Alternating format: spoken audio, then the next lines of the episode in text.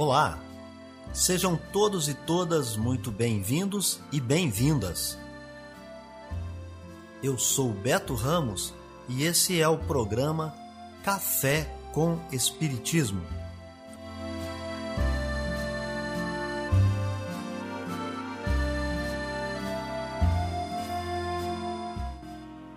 Um programa diário que aborda temas da filosofia, de conhecimentos gerais e de espiritismo.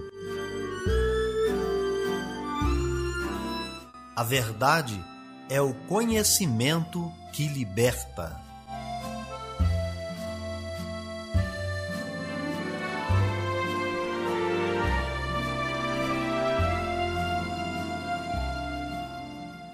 Bom dia, vamos terminando mais uma semana. Hoje é 27 de agosto, sexta-feira. Está no ar Café com Espiritismo. Notícias, informações, dicas importantes e mensagens você acompanha só aqui no Café com Espiritismo.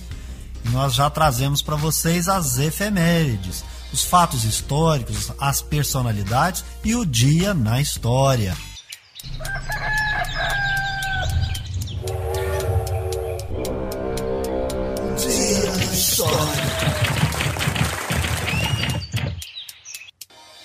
Dia 27 de agosto é a data de nascimento da cantora cabo-verdiana Cesária Évora. É nessa ocasião, 27 de agosto, que o bonde de Santa Teresa tomba, deixando seis mortos e vários feridos. Viver bem. Dicas de como conviver harmoniosamente em todas as fases da vida. Para você que busca sua melhora individual, temos dicas de esportes, alimentação saudável, leitura edificante, hábitos espíritas e profissões.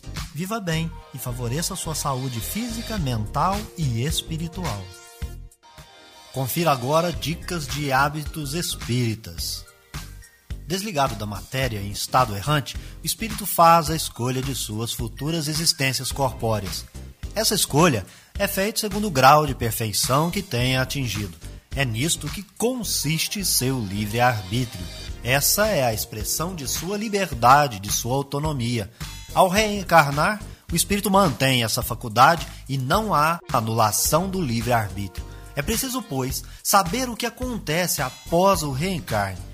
Se no estado errante faz-se escolhas das futuras existências corpóreas, nesse estado o espírito sofre influência da matéria. Sob essa influência é que suportará ou sucumbirá nas provas que ele mesmo escolheu. Então comece por se habituar a invocar Deus e os bons espíritos para que venham a lhe assistir nas suas provas e expiações do dia a dia. Cabe ao próprio espírito fazer as boas escolhas e fechar sua porta ao que lhe importuna intimamente. Muitos agem pelo impulso por não voltar seus esforços para a educação moral e dessa maneira não coloca sua vontade em ação. Habitue-se a se esclarecer continuamente. A vontade esclarecida escuta, julga, escolhe livremente entre dois conselhos, pois o ser humano traz em si as qualidades e os defeitos que possuía como espírito. O esclarecimento o ajuda a se libertar dos defeitos. Na existência corporal, o espírito trava uma luta com suas imperfeições, e são elas que o torna mais suscetível às sugestões externas que podem fazê-lo sucumbir na batalha que empreende. A depuração, isto é, a vontade esclarecida, ou, melhor dizendo, moralmente educada, fortalece o espírito, diminuindo suas fraquezas e o tornando menos acessível às solicitações que contribuem para sua queda moral e espiritual. Notícias do Brasil e do mundo é aqui no Café com Jornal. A seca avançou em todas as regiões em julho e em 15 estados o fenômeno se agravou. Os dados são do Monitor de Secas, que é coordenado pela Agência Nacional de Águas e Saneamento Básico, a ANA. O monitor acompanha o fenômeno nos estados das regiões Nordeste, Centro-Oeste, Sudeste, Sul e o Tocantins da região Norte, e leva em consideração o clima local e a quantidade de chuvas registradas no período analisado. Se as precipitações forem menores do que o esperado, aí sim o fenômeno é apontado pelo monitor. Espírito Santo, Mato Grosso, Minas Gerais, Paraná, Rio de Janeiro e Santa Catarina tiveram aumento da área sob seca no mês passado. Goiás, Rio de Janeiro e São Paulo tiveram a seca mais severa no histórico de cada um deles no monitor. São Paulo, inclusive, é o estado com a situação mais grave. 38% do território registrou seca extrema ou excepcional em julho, locais onde a falta de chuvas dura há mais de um ano. Alagoas e Sergipe, por outro lado, observaram a situação melhorar. Já o Distrito Federal permanece dentro do esperado desde fevereiro. Segundo a especialista em regulação de recursos hídricos e saneamento básico da ANA, Priscila Monteiro, os dados mostram que as chuvas têm sido irregulares nos últimos meses. Porque, no geral, quando as chuvas se mantêm regulares ao longo do tempo, nós não registramos o fenômeno da seca, porque ele se inicia exatamente a partir dos desvios negativos na precipitação observada. O Serviço Geológico do Brasil realizou nesta terça-feira um debate virtual sobre a crise hídrica que afeta as regiões Sudeste e Centro-Oeste. O levantamento foi feito com dados das bacias dos rios Grande, Paranaíba e Tocantins. A seca deve se estender pelo menos até outubro nessas regiões, de acordo com o engenheiro hidrólogo do Serviço Geológico, Heber de Andrade Pinto. Então, a chance do próximo ano hidrológico né, começar lá em meados, a partir de meados de outubro e talvez até em novembro, as chances são maiores. O diretor interino da Agência Nacional de Águas, Joaquim Gondim, também participou do debate. Ele lembrou dos graves impactos da crise para a produção de energia elétrica. Da Rádio Nacional em Brasília, Gabriel Brum. Com o avanço da vacinação contra a Covid-19 em todo o país, muitos trabalhadores que estavam atuando de casa durante a pandemia estão retornando aos ambientes de trabalho. No setor público, a vacina já está sendo cobrada por várias prefeituras como pré-requisito para a volta de servidores.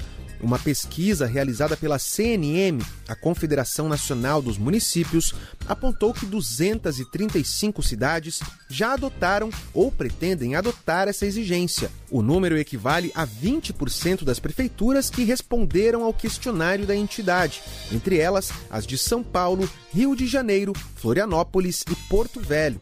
Segundo Eduardo Strans, que é consultor da área de estudos técnicos da CNM, a obrigatoriedade da vacina contra a Covid-19 para servidores retornarem ao trabalho presencial é uma prática que deverá ser adotada cada vez mais pelos municípios. A conversa que a gente tem com os prefeitos, com as prefeitas, com os secretários de saúde, é que essa será uma tendência a ser adotada por cada vez mais municípios, né? Quando se retorna para atividade presencial, a questão da vacina vai ser um dos pré-requisitos, né, para que se possa atender o público, para que possa frequentar o mesmo ambiente, a mesma sala, né, pessoas que estejam vacinadas. De acordo com o levantamento da CNM, mais da metade dos municípios que adotaram ou pretendem adotar essa prática responderam que vão punir os servidores que se recusarem a tomar a vacina.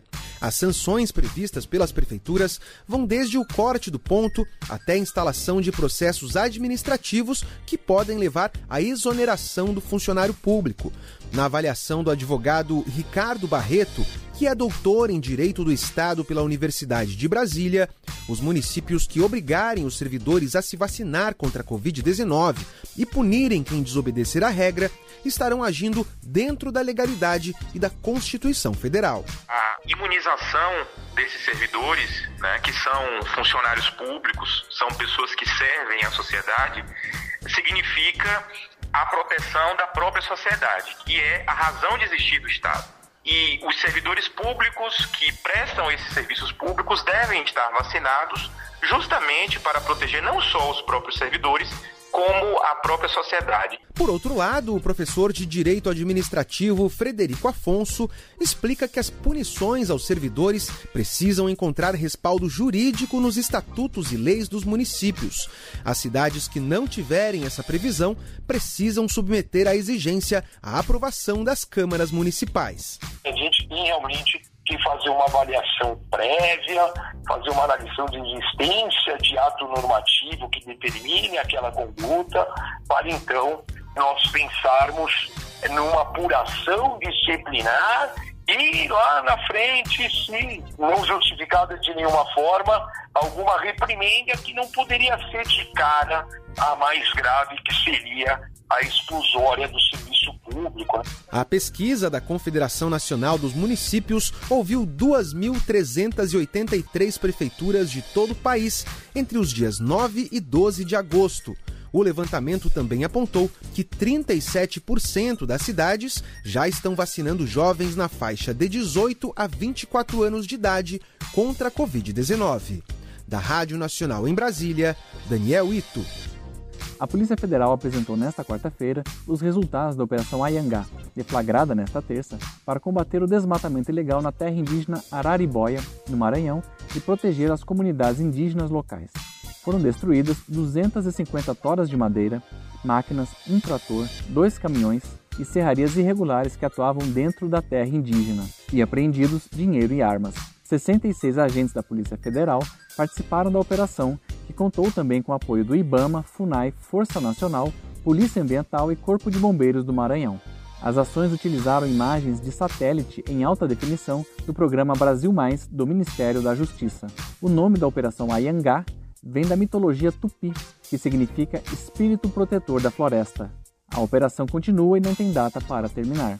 O ministro da Justiça, Anderson Torres, e o ministro do Meio Ambiente, Joaquim Leite, acompanharam a divulgação dos resultados na delegacia da Polícia Federal em Imperatriz, no Maranhão. Torres classificou a operação como modelo pela integração entre os órgãos envolvidos. Praticamente todas as agências em cooperação, em integração, cada um cumprindo seu papel, mas de forma articulada, e a gente entende que essa é a única forma e a única maneira de se combater de forma eficaz a criminalidade no país, a criminalidade organizada e, em especial, os crimes ambientais. Anderson Torres e Joaquim Leite também assinaram um acordo de cooperação técnica para aprimorar o trabalho conjunto entre seus ministérios no combate a crimes ambientais.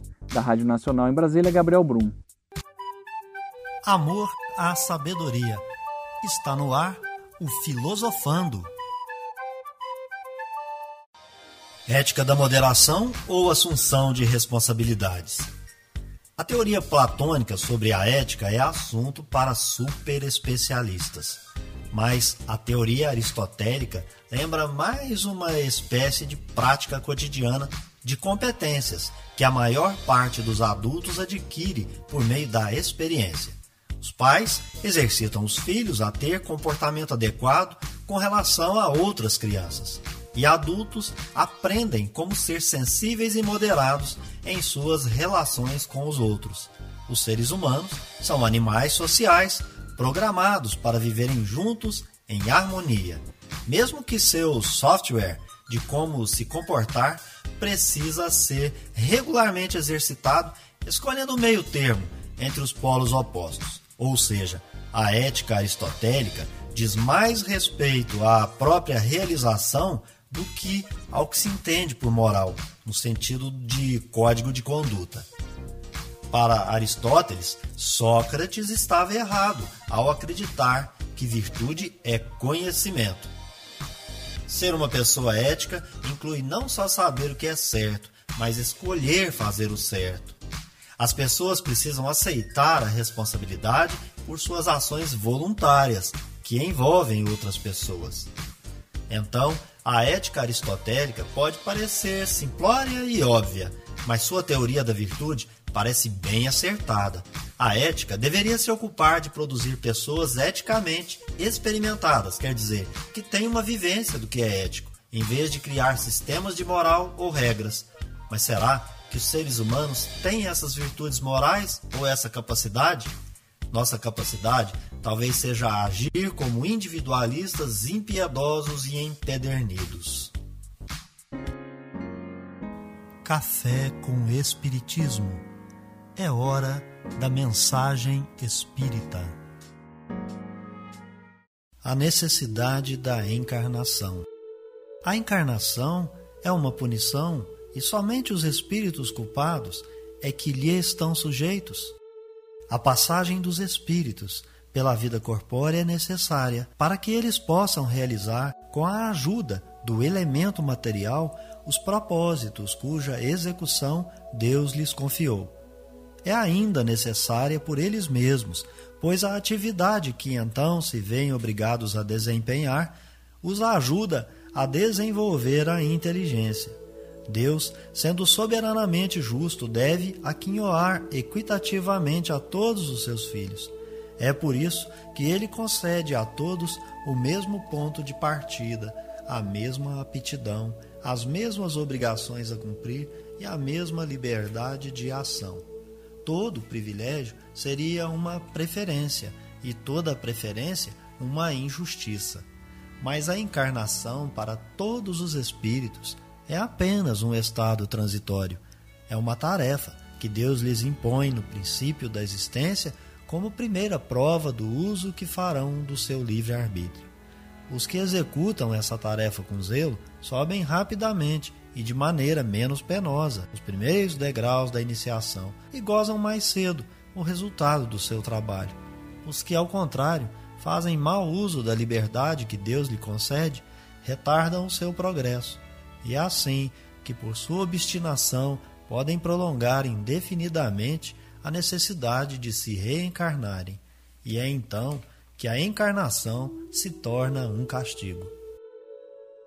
No item 25 do capítulo 4 do Evangelho segundo o Espiritismo, cujo título é Ninguém pode ver o reino de Deus se não nascer de novo, Allan Kardec, falando sobre a necessidade da encarnação em Paris no ano de 1859, perguntou ao espírito São Luís se a encarnação é punição e somente os espíritos culpados é que lhes estão sujeitos. A resposta objetiva é que a encarnação é uma necessidade dos espíritos. O seu objetivo é proporcionar o desenvolvimento da inteligência do espírito por meio das atividades que serão desempenhadas na vida corpórea. Cada ser corresponde aos propósitos de Deus. Cada um começa no mesmo ponto de partida comum, sem qualquer privilégio. A encarnação é estado transitório. Nelas, o espírito passa pela prova do uso do livre-arbítrio. E é o uso dessa liberdade que torna necessário para os espíritos encarnar mais ou menos vezes. Ainda neste texto, nós vamos encontrar uma observação que seria importante nossa meditação. Uma comparação vulgar nos fará melhor compreender esta diferença. O estudante não atinge os graus superiores sem ter percorrido a série de classes que o levam até lá. Essas classes, por mais trabalho que exijam, são um meio de atingir o fim e não uma punição. O estudante laborioso abrevia a caminhada, encontrando menos dificuldades. Acontece ao contrário com aquele que a negligência e a preguiça obrigam a repetir certas classes. Não é, porém, o estudo que constitui uma punição, mas a obrigação de recomeçá-lo em cada classe. É o que se passa com o homem na Terra. Para o espírito do selvagem, que está quase no começo da vida espiritual, a encarnação é um meio de desenvolver a inteligência. Mas para o homem esclarecido, em que o senso moral está largamente desenvolvido e que se vê obrigado a repetir as etapas de uma vida corporal cheia de angústias, enquanto já podia ter atingido o fim, é um castigo pela necessidade em que se acha de prolongar sua permanência nos mundos inferiores e infelizes. Aquele que, ao contrário, trabalha ativamente para o seu progresso moral pode franquear de uma vez os graus intermediários que o distanciam dos mundos superiores. Os espíritos não poderiam se encarnar uma só vez no mesmo globo e passar suas diversas encarnações em diferentes esferas? Esta opinião seria admissível se todos os homens estivessem na Terra, exatamente no mesmo nível intelectual e moral. As diferenças existentes entre eles, desde o selvagem até o civilizado, revelam os graus que têm de percorrer. A encarnação, aliás, deve ter uma finalidade útil. Ora, qual seria a finalidade das encarnações efêmeras das crianças que morrem em tenra idade? Teriam sofrido sem qualquer proveito, nem para elas, nem para os outros?